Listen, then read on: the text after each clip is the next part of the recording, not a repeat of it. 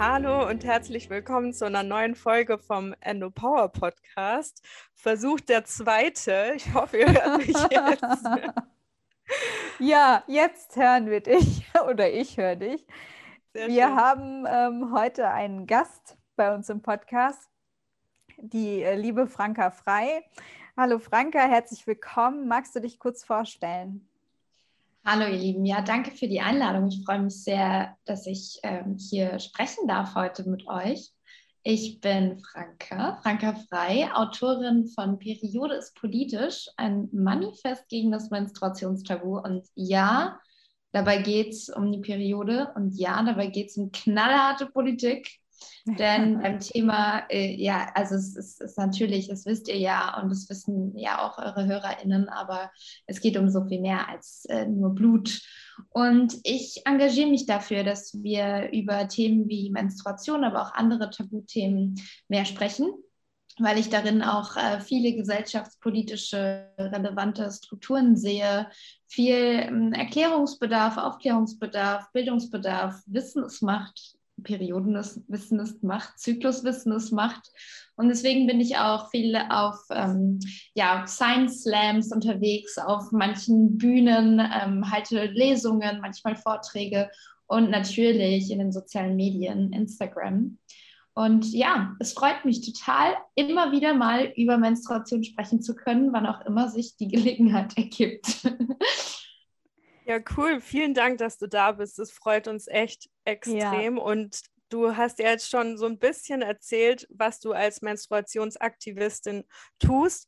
Wie wurdest du zu einer? Also das ist ja jetzt nichts, wenn man sich irgendwie so nach dem ABI informiert, was möchte ich gerne werden. Ähm, also ist es ja jetzt nichts, wo man dann irgendwie so direkt draufkommt. Also wie kam das dazu? Nee, da wurde ich echt auch heftig, heftigst ins kalte Wasser geworfen selber. Habe ich mir nicht ausgesucht. Nein, also ich, ich sage das auch eher so ein bisschen mit einem Augenzwinkern, weil, also zum einen ist mein, mein Job als Menstruationsaktivistin ja kein Job, also ich werde dafür nicht bezahlt. Mein Job ist es, Autorin zu sein und Journalistin, aber ich sehe mich schon auch in einer aktivistischen Rolle dabei. Aber ähm, was ich als Menstruationsaktivistin in meiner Freizeit mache, ist zum Beispiel mit oder in Begleitung von einem menschengroßen Tamponkostüm äh, mit der U-Bahn durch Berlin fahren, Leute verschrecken. Nein, aber ähm, ja, wirklich, also es geht halt darum, das Thema mehr ins Bewusstsein ähm, der Gesellschaft äh, zu stellen, mehr in den gesellschaftlichen Fokus. Äh, und das tut man eben auch durch solche Aktionen, Tabubrüche, sich mit anderen äh, vernetzen. Und es geht auch darum, dass ich ähm, in dieser ganzen menstruationsaktivistischen Bewegung ja auch nicht alleine bin. Also es, es gibt so viele tolle Stimmen, die sich da aus ganz unterschiedlichen Perspektiven mit dem Thema Menstruation beschäftigen und auch mit der Enttabuisierung, ihr ja auch.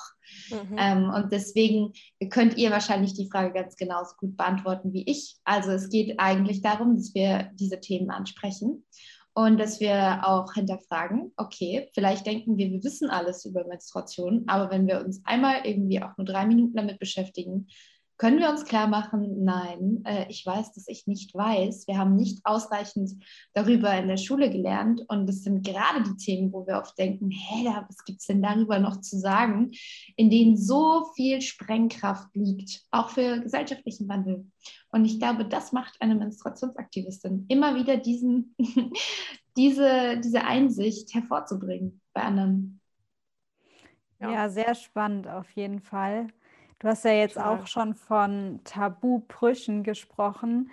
Jetzt äh, stellt sich natürlich auch die Frage, wie kam es denn zur Tabuisierung der Periode? Das war ja nicht immer so, oder? Das ist eine gute Frage. Ähm, diese Frage lässt sich kulturhistorisch auch nicht so ganz eindeutig und abschließend beantworten. Also ich, ähm, ich fange jetzt mal an, ganz tief in der, in der Schublade zu wühlen unserer patriarchalen Geschichte. Aber es ist tatsächlich so, also wollen wir uns mal so ein bisschen äh, die, die, jüngere Kultur angucken, soweit wie wir eben zurückblicken können. Ähm, da merkt man zum Beispiel in der Antike galt Menstruation ähm, damals von antiken Gelehrten aus gesehen schon als etwas höchst ähm, ja, äh, Un Unheil anregendes, als etwas, was, äh, ja, wovor man irgendwie so ein bisschen Respekt haben müsste. Es wurde schon damals behauptet, eben aus, der, aus frühen wissenschaftlichen Perspektiven heraus, Menstruation sei etwas, was äh, Frauen im Gegensatz zu Männern eher irgendwie ähm, fehlerhaft und minderwertig macht. Also man hat quasi die Menstruation auch dazu benutzt, immer wieder zu sagen, Frauen seien äh, in, also die, die fehlerhaftere Version quasi von Männern. Und ähm, man hat halt versucht, die Menstruation genau dafür zu instrumentalisieren, indem man gesagt hat, das ist ähm, wie das Pendant zum, zum Samen, zum männlichen Samen. Und Frauen haben es einfach nicht geschafft, das zu kochen und deswegen also diese, äh, diese Flüssigkeit im eigenen Körper zu produzieren, weil sie eben nicht heiß genug sind. Also es gab ja damals auch so unterschiedliche wissenschaftliche Theorien. Und ähm, es kam, also je, je später quasi in der wissenschaftlichen Betrachtung der Menstruation, desto verrückter wurden dann diese Theorien. Ähm, ein römischer Gelehrter, Plinius der Ältere, ein römischer Gelehrter, der meinte zum Beispiel, dass ähm, Menstruation giftig sei und dafür verantwortlich sei, dass Bienen sterben und dass Feldfrüchte unfruchtbar werden und so weiter.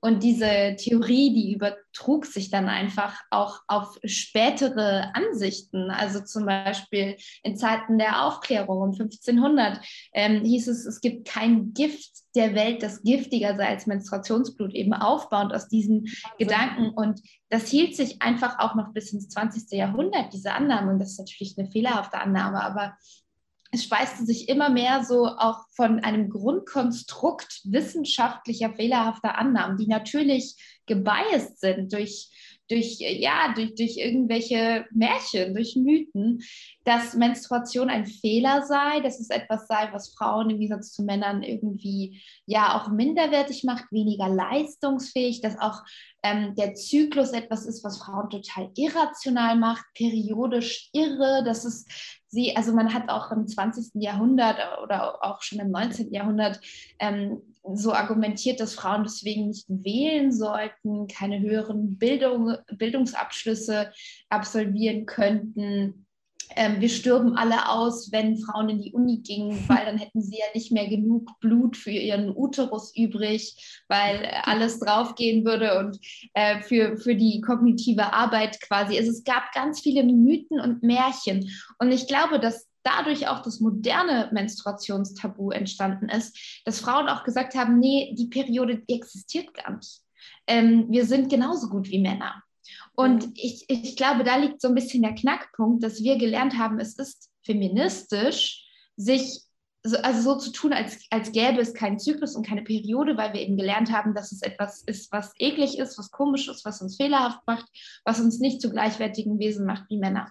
Und ich glaube, daher rührt so ein bisschen unsere moderne Tabuisierung der Periode. Also ich habe auch gelernt, ich weiß nicht, wie es euch geht, aber ich habe auch gelernt, so, nee, lieber nicht drüber sprechen und ähm, lieber geheim halten und lieber so tun, als wäre als es gar nicht da.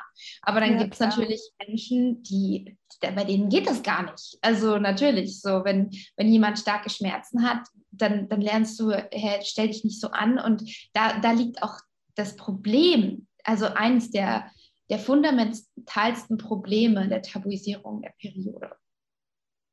Ja, ja absolut. Also war bei mir definitiv auch so, dass man da jetzt nicht, also klar, innerhalb der Familie hat man drüber geredet und mit den engsten Freundinnen, aber wenn jetzt man in der Schule schon irgendwie nach einem Tampon oder so gefragt hat, dann hat man das nicht so laut gefragt wie nach einem Kuli. Also das war schon alles so unter vorgehaltener Hand und dass es halt bloß niemand mitbekommt, auch dass man das jetzt gerade hat. Und es wurde auch von allen Mädels eher so, oh, jetzt habe ich das. So, also es mhm. hat sich mhm. keine darüber gefreut, dass sie das jetzt hat, sondern ja. eher so, na toll, mhm. jetzt habe ich es auch. Ja, dabei ist es ja eigentlich was Gutes, ne? Ich habe da auch gar nicht so mit Freunden drüber geredet, weil ich so früh meine Periode bekommen habe, mit zwölf, glaube ich.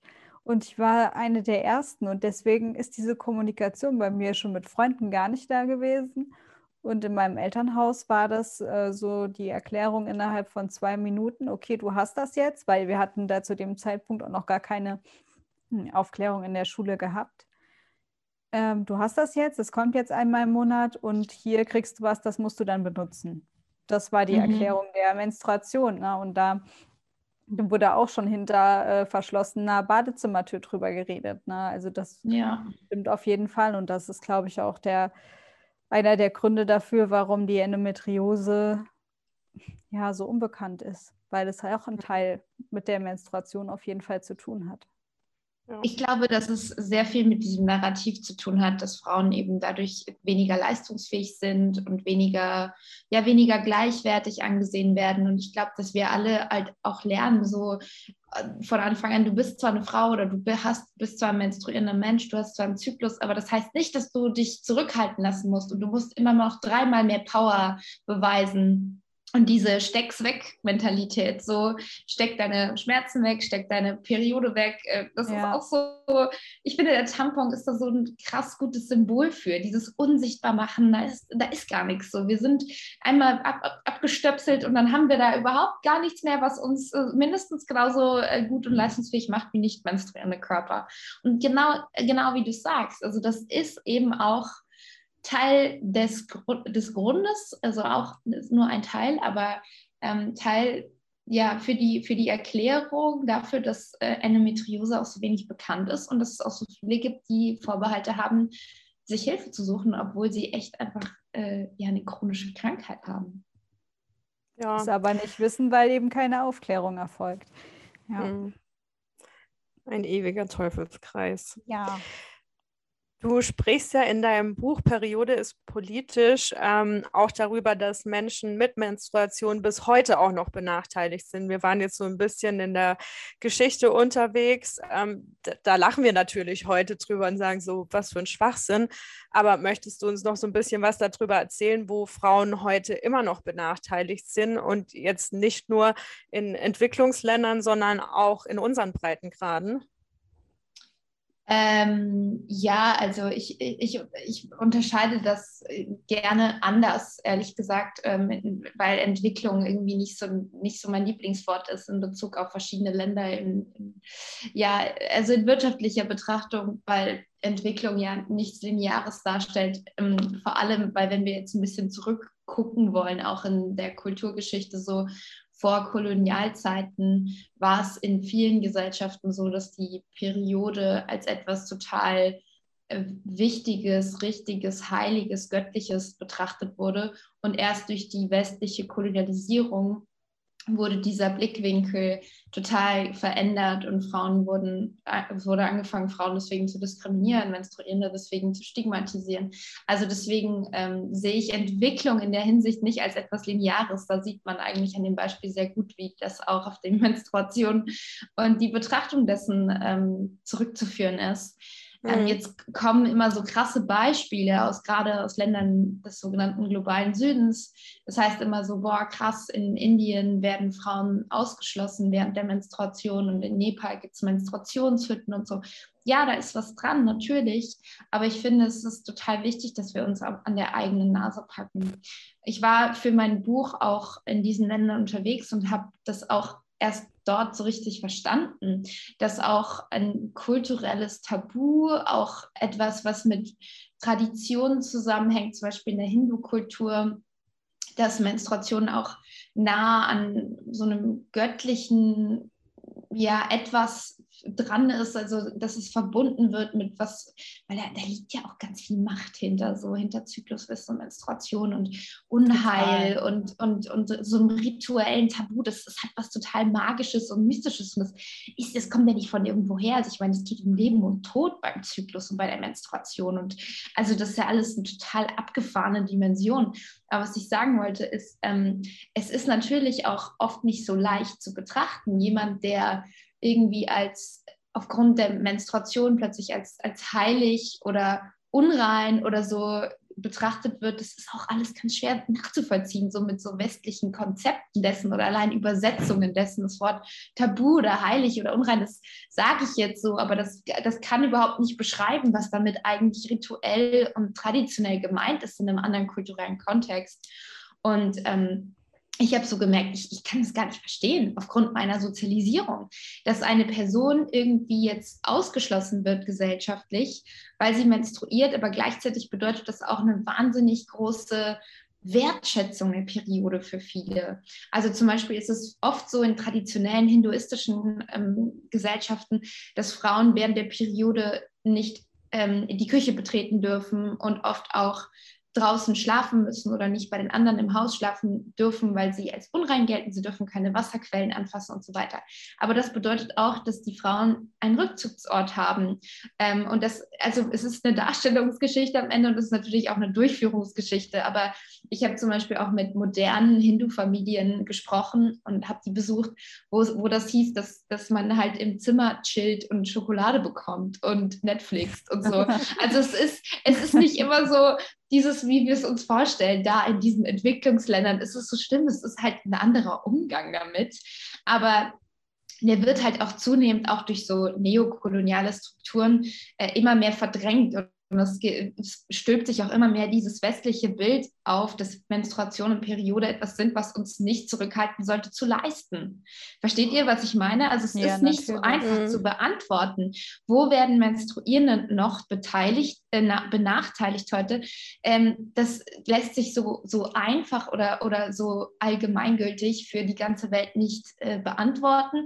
Ich glaube vor allem, dass es Benachteiligung darin gibt, dass äh, Frauenkörper, menstruierende Körper, Körper mit Uteri, also mit Gebärmüttern, wenn man so möchte, ähm, einfach noch nicht im oder immer äh, traditionell und auch bis heute noch in der Forschung und in der Medizin nicht im Mittelpunkt stehen, ähm, dass wir davon ausgehen, dass die Norm männlich ist, dass die gesellschaftliche Leistungsnorm männlich ist, dass der im, im Körper, äh, im, in, in der Medizin herangezogene Körper männlich ist, das männliche Normen erfüllt. Und ich glaube, das, da zeigt sich die größte Benachteiligung. Aber natürlich ist es eine sehr individuelle Geschichte. Wenn ich jetzt keine Ahnung, ähm, gegen meinen Willen in ausgeschlossen werde und in einem Kuhstall übernachten muss, weil ich menstruiere, dann ist das natürlich eine Menschenrechtsverletzung.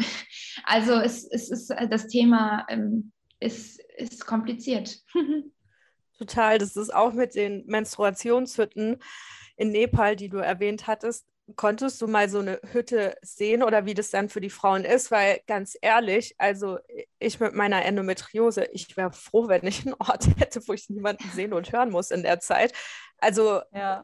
klar ist es immer totale Ansichtssache. Jemand, der sich da wirklich die Zeit nimmt und zurückzieht und sich auch zurückziehen muss, für denjenigen kann das ein Segen sein, aber jetzt jemand anderes, der einfach ganz normal am Leben teilhaben möchte und sich zurückziehen muss, gezwungen wird, ist es dann natürlich, dass man ausgebremst wird, dass man ausgegrenzt wird und somit wird es zum Nachteil. Also, weil ich auch schon Positives über diese Menstruationshütten gehört habe und dann hört man aber auch auf der anderen Seite, dass es halt eben ähm, ja was, was ganz Schreckliches ist. Konntest du dir das selber ein Bild von machen?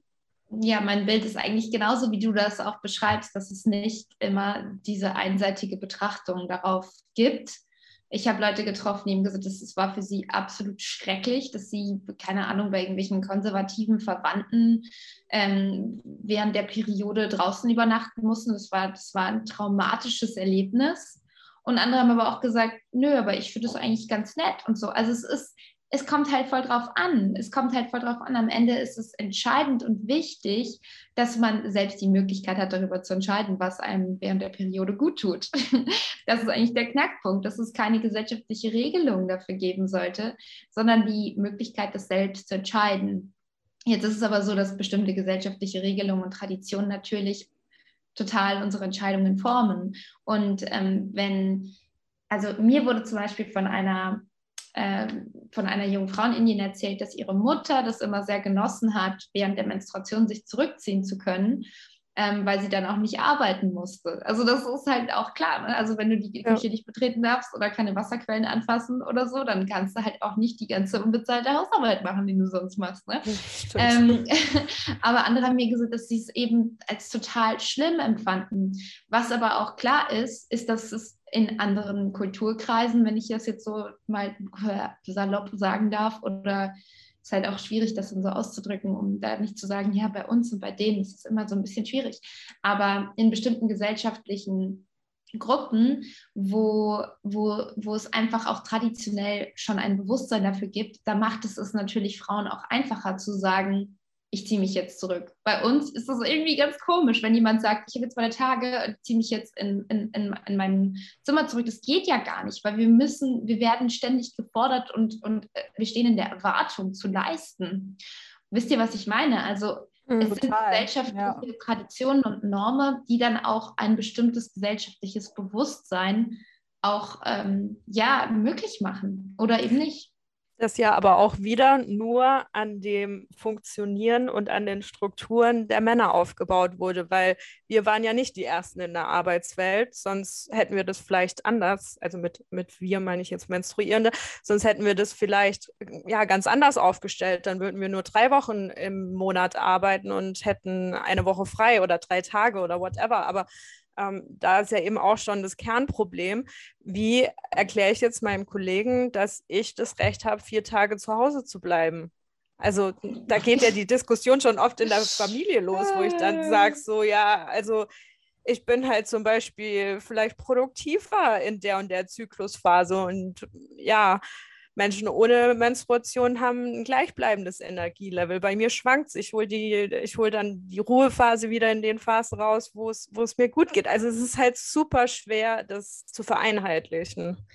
Ja, ich weiß jetzt, ich weiß jetzt nicht, ob wir zu sehr auf, von Hölzchen auf Stöckchen kommen, aber unsere Arbeitswelt ist so gegliedert nach ähm, patriarchal-kapitalistischen Strukturen, dass es äh, eine Kernfamilie gibt, in der ein, ein Vater so traditionell betrachtet die Lohnarbeit übernimmt und äh, für Lohn arbeiten geht und äh, finanzielle Mittel schafft, um seine ganze Familie zu ernähren und dass zu Hause eine Frau ist und unbezahlt arbeitet. Das heißt, Frauen haben ewig schon, immer schon gearbeitet. Es ist aber als eine andere Form von Arbeit kategorisiert worden, um sie auch in finanzielle Abhängigkeit in einer patriarchalen Welt eben von ihrem eigenen Ehemann, Vater oder sonst was, ähm, zu, ja, zu, zu manövrieren. Und das ist einfach, es hat sich so etabliert und es ist so entstanden. Und so ist auch so ein heftiger Lohnarbeitsdruck entstanden und eine immer größere, so ein Wachstumswunsch, immer höher, schneller, weiter.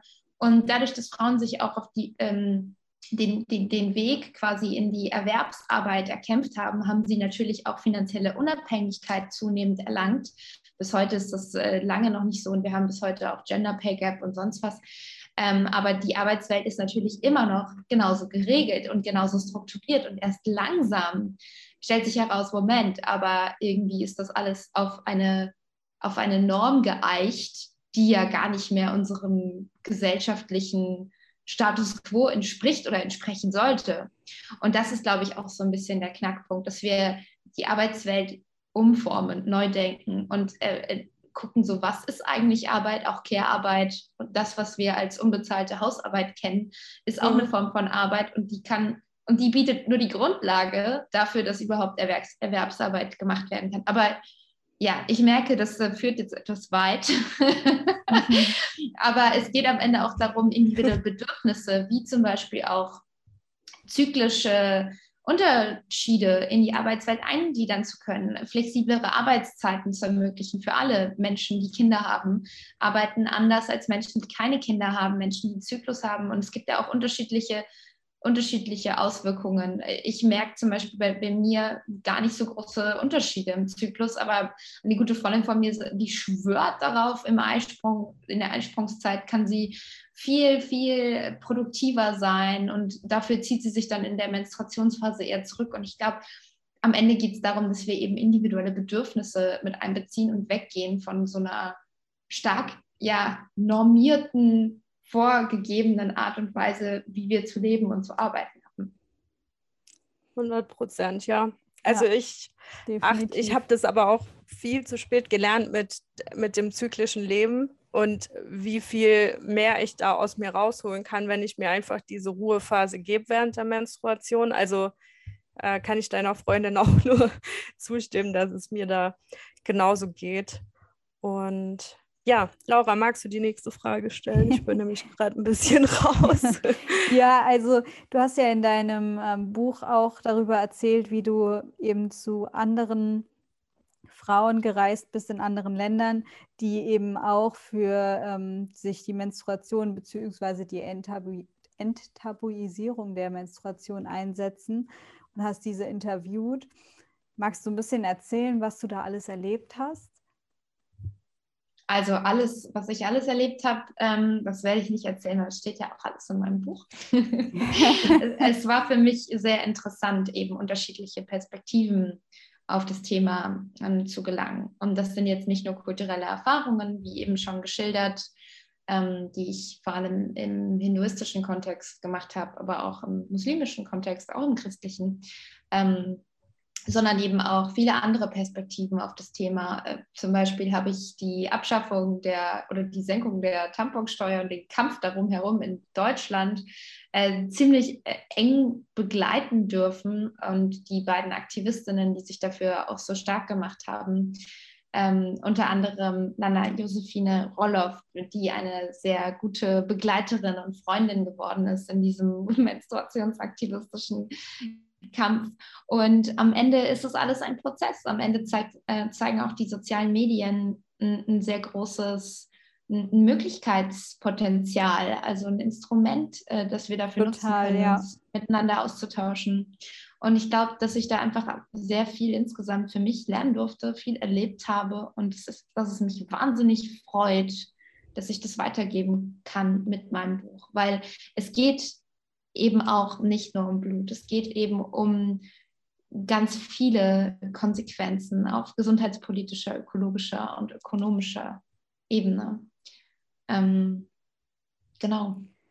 Ja, mich hat also mich hat dann auch fasziniert, dass in vielen Ländern ja doch Frauen sind, die sich für die Enttabuisierung einsetzen, aber halt mit einem anderen Hintergrund, zum Beispiel eben um ähm, Periodenarmut entgegenzuwirken. Also Menschen, die sich eben keine Produkte oder Hygieneprodukte leisten können, dem entgegenzuwirken. Und das, das hat mich schon fasziniert, wie, wie weitreichend das ist.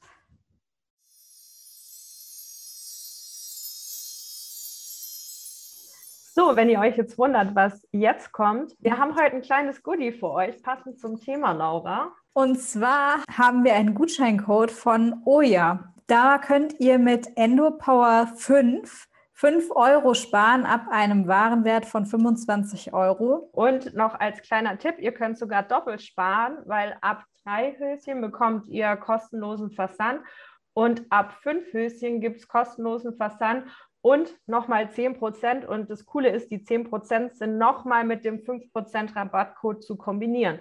Und wie ihr wisst, sind wir beide Riesenfans von Periodenhöschen. Ich sage es immer wieder, ich kann sie euch jetzt leider hier nicht zeigen, aber schaut auf der Website und nutzt den Code. Es gibt wunderschöne Höschen mit Spitze, es gibt jetzt auch ähm, Alltagshöschen, die quasi Ausfluss solche Geschichten auffangen, wenn man jetzt nicht unbedingt regulär seine Tage hat, aber halt vielleicht mal eine leichte Zwischenblutung oder sonst irgendwas, kann man die auch super tragen und man fühlt sich einfach angenehm sicher und das ersetzt eine Slip-Einlage. Viel Spaß mit eurem Gutscheincode. Laura sagt ihn nochmal und dann geht es jetzt genau. gleich weiter. Endopower 5 und jetzt geht es weiter mit Franka. Ja, ist es auf jeden Fall. Also der Zugang zu Menstruationsprodukten, der ist absolut essentiell, um überhaupt im gesellschaftlichen Leben teilnehmen zu können. Und da, ja, das, das ist halt wirklich auch gerade in, in, in Ländern, in Kulturen, in gesellschaftlichen Kreisen, wo es ähm, einmal ein Tabu gibt um Menstruation, wo es heißt, okay, du darfst nicht darüber sprechen, weil es ist eklig oder komisch und es macht dich irgendwie unrein und sonst was. Und wenn das dann noch zusammenkommt mit einer finanziellen Schwierigkeit, ähm, sich ja hygienische Mittel leisten zu können, die, die einem dann auch dabei helfen, das zu verstecken, dann wird es halt wirklich schlimm. So. Ich war in Pakistan bei einer Aktivistin, die mir da ganz viel erzählt hat und die mir, und ich war zusammen auch mit ihr in einer Schule und sie geht in, in, in sie geht ganz bewusst da auch in den Unterricht, um darüber aufzuklären, dass es ähm, wichtig ist, sich während der Menstruation auch ähm, ja ordentlich hygienisch versorgen zu können, weil es ist äh, dort, wie sie mir erzählt hat, und sie ist damit auch selbst aufgewachsen, gang und gäbe eigentlich während der Menstruation keine industriellen Binden zu verwenden, die gibt es ja auch noch gar nicht so lange. Und die sind ja auch so ein ja. westliches Produkt, sondern Stoffe. Und das ist an sich nicht verwerflich oder schlimm. Also wenn man die Stoffe richtig gut auswäscht und an der frischen Luft trocknet, dann kann das eine super Art und Weise sein. Also wenn man sich damit wohlfühlt, dann kann man das auch selbst machen. So, das ist, ist umweltschonend und das kann auch gut sein für die Schleimhäute und so. Aber das Problem ist, dass da eben so viel Scham und Tabu mit, mit reinspielen, dass viele sich halt nicht mal trauen, diese, diese Stoffe an der frischen Luft aufzuhängen, weil die ja gesehen werden könnten. Und dass sie deswegen die Stoffe im, im Kleiderschrank oder unterm Bett trocknen oder so.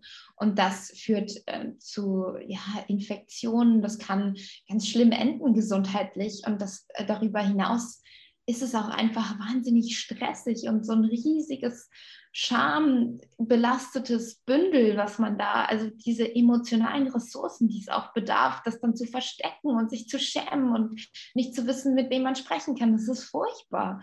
Und deswegen ähm, ist da auch so eine industrielle Einmalbinde oft einfach der, der einfachste Weg, um Mädchen und Frauen zu helfen. Aber auch gerade in, diesen, in der Vermarktung dieser Produkte zeigt sich auch, wie das Tabu um ja, Periode total. auch industriell reproduziert wird. Ja, ja. es ist ja immer noch nicht rot, die Flüssigkeit, die da gezeigt wird, sondern blau. Tiffany-Farben. also daran erinnert es mich einfach immer. Es hat nichts, absolut nichts mit einer Periode zu tun. Franka, wenn du das Sagen in einem dieser Unternehmen hättest, die Menstruationsprodukte herstellen, also Einwegprodukte, was würdest du anders machen? Ich glaube, ich würde nicht in so einem Unternehmen arbeiten. Du würdest das komplette Unternehmen abschaffen und Periodenunterwäsche herstellen. Ich glaube, ja, ich glaube, dass diese Produkte nicht, ja, sich, es ist schwierig, aber ich glaube, dass diese Produkte eben nicht ähm, von einem Unternehmen so hergestellt werden müssen unbedingt, dass äh, ein Unternehmen damit Geld verdient also allgemein denke ich, dass diese Produkte etwas sind, was kostenlos zur Verfügung stehen könnte und sollte. Ähm, und dass das zum Beispiel, ja, also hm, es ist natürlich schwierig, aber ich, ich sehe ich seh mich, glaube ich, nicht in der Position in den Unternehmen, sowas zu entscheiden, weil es mir persönlich lieber wäre, wenn diese Produkte einfach staatlich ähm, zur Verfügung stehen würden. Aber natürlich braucht es da auch die, die auch in dem System, in dem wir leben, jemanden, der das produziert und macht. Aber wenn man denn schon sagt, okay, ich arbeite im Unternehmen und ähm, verdiene Geld mit Periodenprodukten, weil die Gesellschaft und das System, in dem wir leben, das einfach auch so vorgibt. Also das No Judgment to anyone. Ähm, und das Spaß macht und, und, und toll ist und so. Ich finde, dann ist es aber auch wichtig, ernsthaft ähm, das Produkt so einzusetzen, dass es eben auch zu einer Enttabuisierung beiträgt und kein Jahrtausende altes patriarchales Tabu weiter stützt und auch nutzt um Menstruierende zu beschämen und ihnen klarzumachen, du brauchst unsere Produkte, um die Periode unsichtbar zu machen, um frisch, sicher und geschützt zu sein. Frisch, sicher und geschützt sind die meisten benutzten Wörter in der, in der Produktsprache für Menstruationsprodukte, ähm, in der Fernsehwerbung zum Beispiel. Und da frage frag ich mich echt, frisch, sicher und geschützt vor was? So, vor, vor, Gesell vor gesellschaftlichem ja. Ausschluss, davor, dass jemand dich auslacht. Und, und das suggeriert uns ja, versteckt die Periode. Das suggeriert uns ja, du stinkst. Das suggeriert mhm. uns, du bist Abschaum. So. Und das finde ich uncool. Also wenn ich dann in so einem Unternehmen arbeiten würde, dann würde ich auf jeden Fall gucken, äh, wie man das vielleicht vermeiden kann. Das ist auch Wahnsinn, wie tief diese Ängste sitzen, wenn ich ja, mit Freundinnen oder auch mit der Familie über Periodenunterwäsche redet. Also man glaubt eher der Werbung, dass Tampons und Binden sicherer sind, als wenn ich mich da hinstelle und sage, nein, diese Periodenunterwäsche ist super.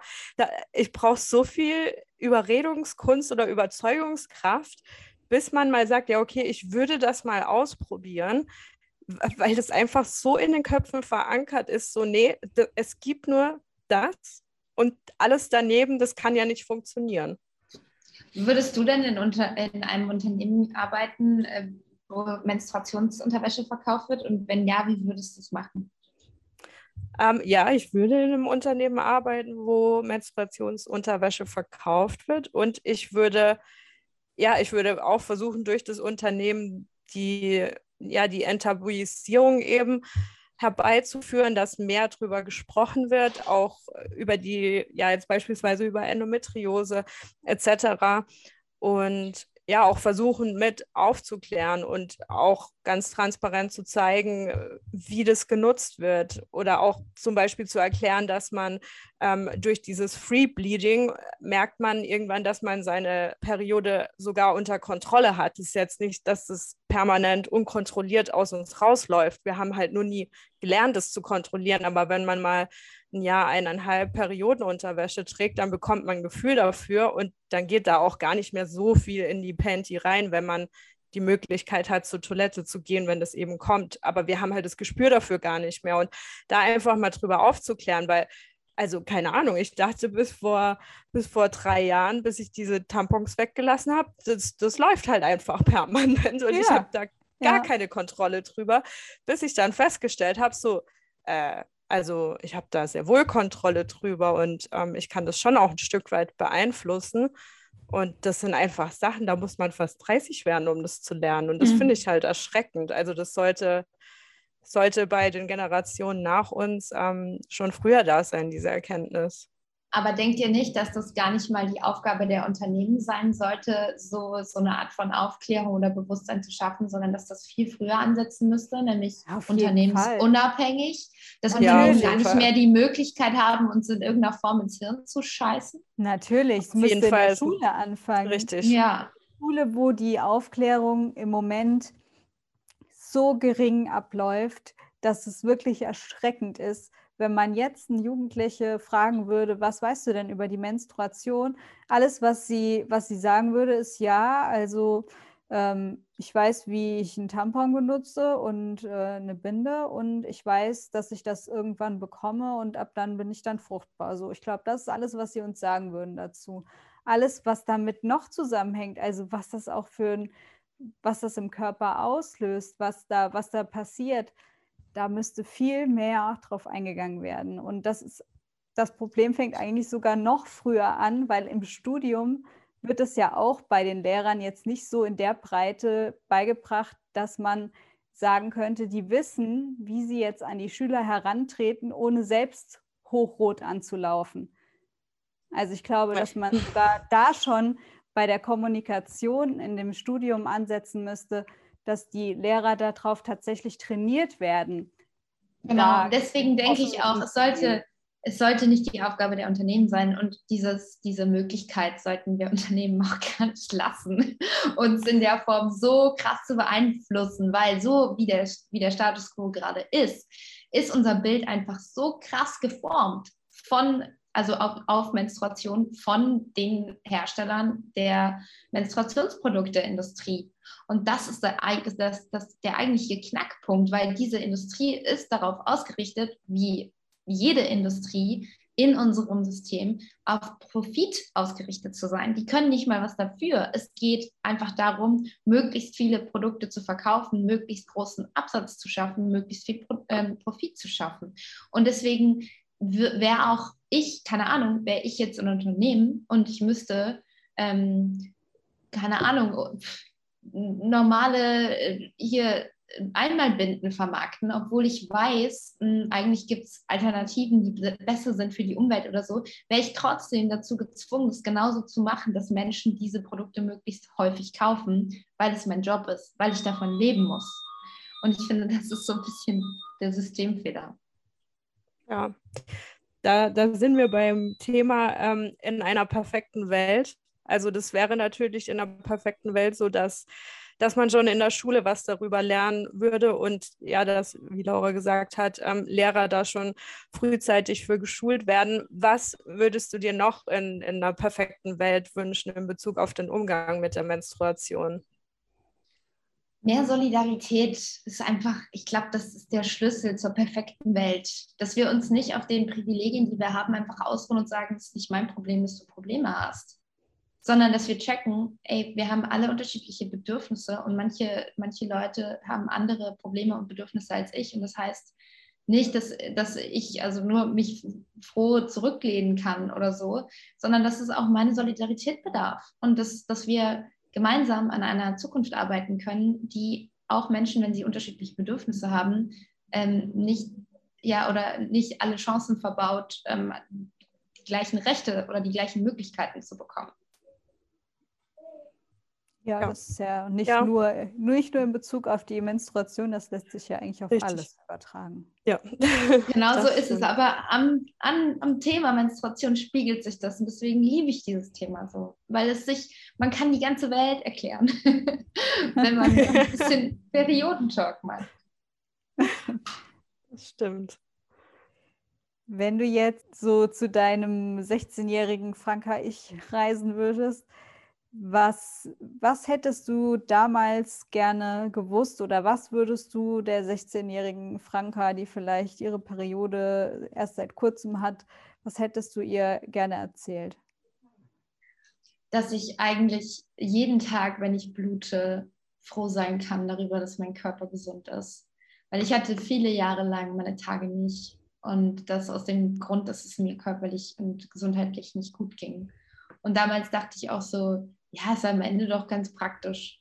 Und äh, mittlerweile freue ich mich wahnsinnig, wenn ich meine Tage bekomme und weiß, dadurch bin ich gesund. Das ist ein Zeichen meines Körpers, dass alles so im Lot ist oder ein, ein Zeichen, dass, also weniger und dass ich mir keine Sorgen machen muss, dass mein Körper reproduktionsfähig ist. Holy moly, das ist so der, der, der krasseste Beweis meines Körpers, dass er bereit dazu ist, quasi nicht nur mich durch die Welt zu tragen, sondern er könnte sogar noch mehr stemmen. So, wow. Also es ist eigentlich ein Riesenkompliment und ein, ein gutes, ja, also gut, Riesenkompliment, es ist auch schwierig, das zu sagen, aber ich persönlich hätte viel lieber die Menstruation so kennengelernt, als etwas, als Zeichen meines Körpers, dass es mir gut geht, dass ich gesund bin, dass ich reproduktionsfähig bin und dass ich auf meinen Körper hören kann und mich auf meinen Körper verlassen kann, dass mein Körper mich durch die Welt trägt und dass er gesund und stark ist und so.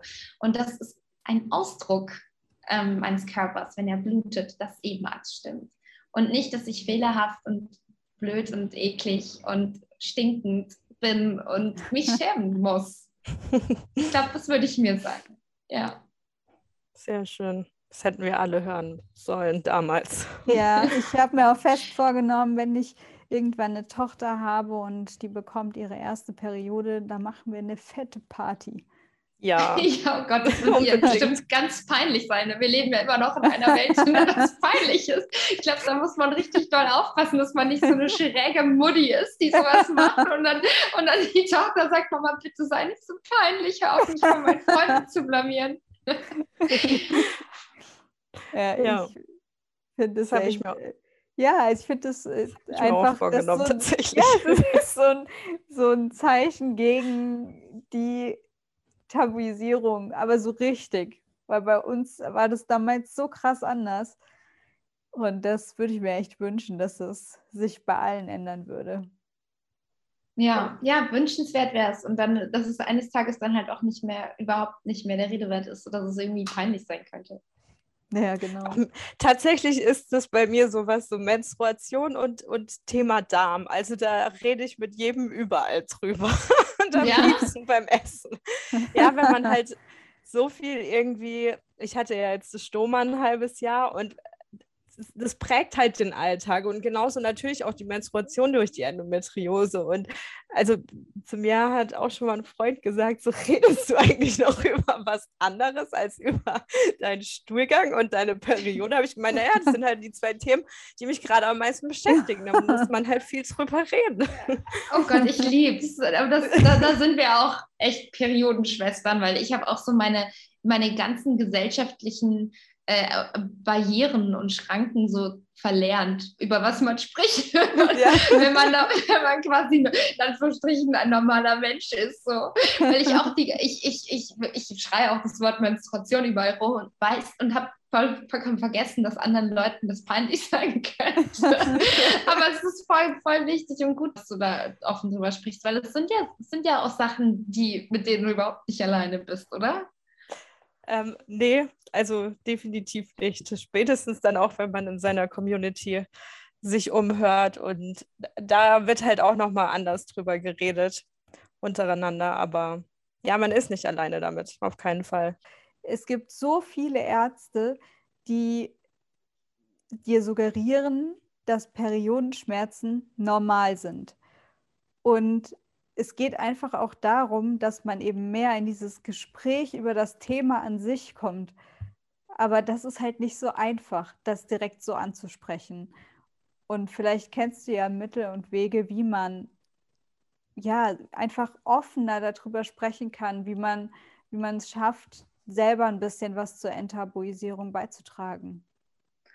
Ich glaube, das Beispiel mit dem, mit dem Darm und mit dem Essensgespräch und auch mit mir, wie ich durch, mit, mit einem Tampon durch die Stadt laufe oder Menstruation überall rumschreie, das zeigt es eigentlich am allerbesten, dass Tabus irgendwie auch so ihr, ihr das Heimliche verlieren oder das Anrüchige, das Schambehaftete.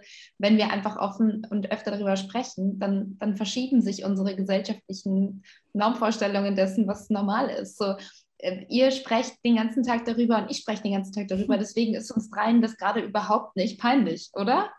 Aber ja. wenn wir jetzt drei Leute wären, die sich damit noch nie auseinandergesetzt hätten, dann wäre es für uns komisch. Und ich glaube, das kann sich äh, auf gesellschaftliche äh, ja, Muster übertragen. Indem ein Thema einfach öfter angesprochen wird, verliert es sein Tabu, seine, seine, seine Eigenschaft als Tabu und es wird normalisiert. Und so verläuft eine Enttabuisierung und die wird sich in alle gesellschaftlichen ähm, Bereiche einspeisen und auch in die Medizin, auch in die Ausbildung, auch in die Schulbildung. Auch, auch ein Arzt oder auch eine Ärztin ist äh, ein Mensch, der ist nicht frei von Sozialisierungsprozessen, von der Erziehung, vielleicht von der Mutter, die gesagt hat, sprich doch mal nicht darüber, nee, pack das weg oder irgendeine Erfahrung, die er, die er oder sie gemacht hat mit der Periode, wo er oder sie gemerkt hat, oh, das ist etwas, worüber man nicht spricht. Ähm, keine Ahnung, jetzt klassisches Beispiel von öffentlichem Auslaufen oder so. Eine Person, die ausgelacht wurde oder der mal gesagt hat, boah, du bist eklig oder so oder was, du stinkst. Das sind alles traumatische Erlebnisse. Und auch Ärzte und Ärztinnen, WissenschaftlerInnen sind nicht frei von Sozialisierung. Und diese Sozialisierung ist auch oft gar nicht mal einem selbst so bewusst. Man weiß einfach irgendwie, weiß ich nicht, habe ich dafür eine, ich habe eine Abneigung, aber ich, man weiß nicht mal genau, woher das kommt, weil unsere Sozialisierung ist ein wahnsinnig komplexer Prozess, der nicht nur durch klar einzuordnende Erlebnisse rückführbar ist, sondern eben ganz oft auch nonverbal passiert, durch unterschwellige Kommunikation und durch Erlebnisse. Und das, das dürfen wir nicht vergessen, dass eben auch Menschen, die in solchen Positionen sitzen, auch PolitikerInnen oder so, die sind nicht frei davon. Das kann man gar nicht erwarten, ähm, weil wir eben soziale Wesen sind. Ja, das hat es sehr gut auf den Punkt gebracht, auch ein ja. Stück weit die komplette Problematik an sich. Niemand äh, ist, ist frei davon, mal sozialisiert geworden zu sein, kann man so sagen. Mhm.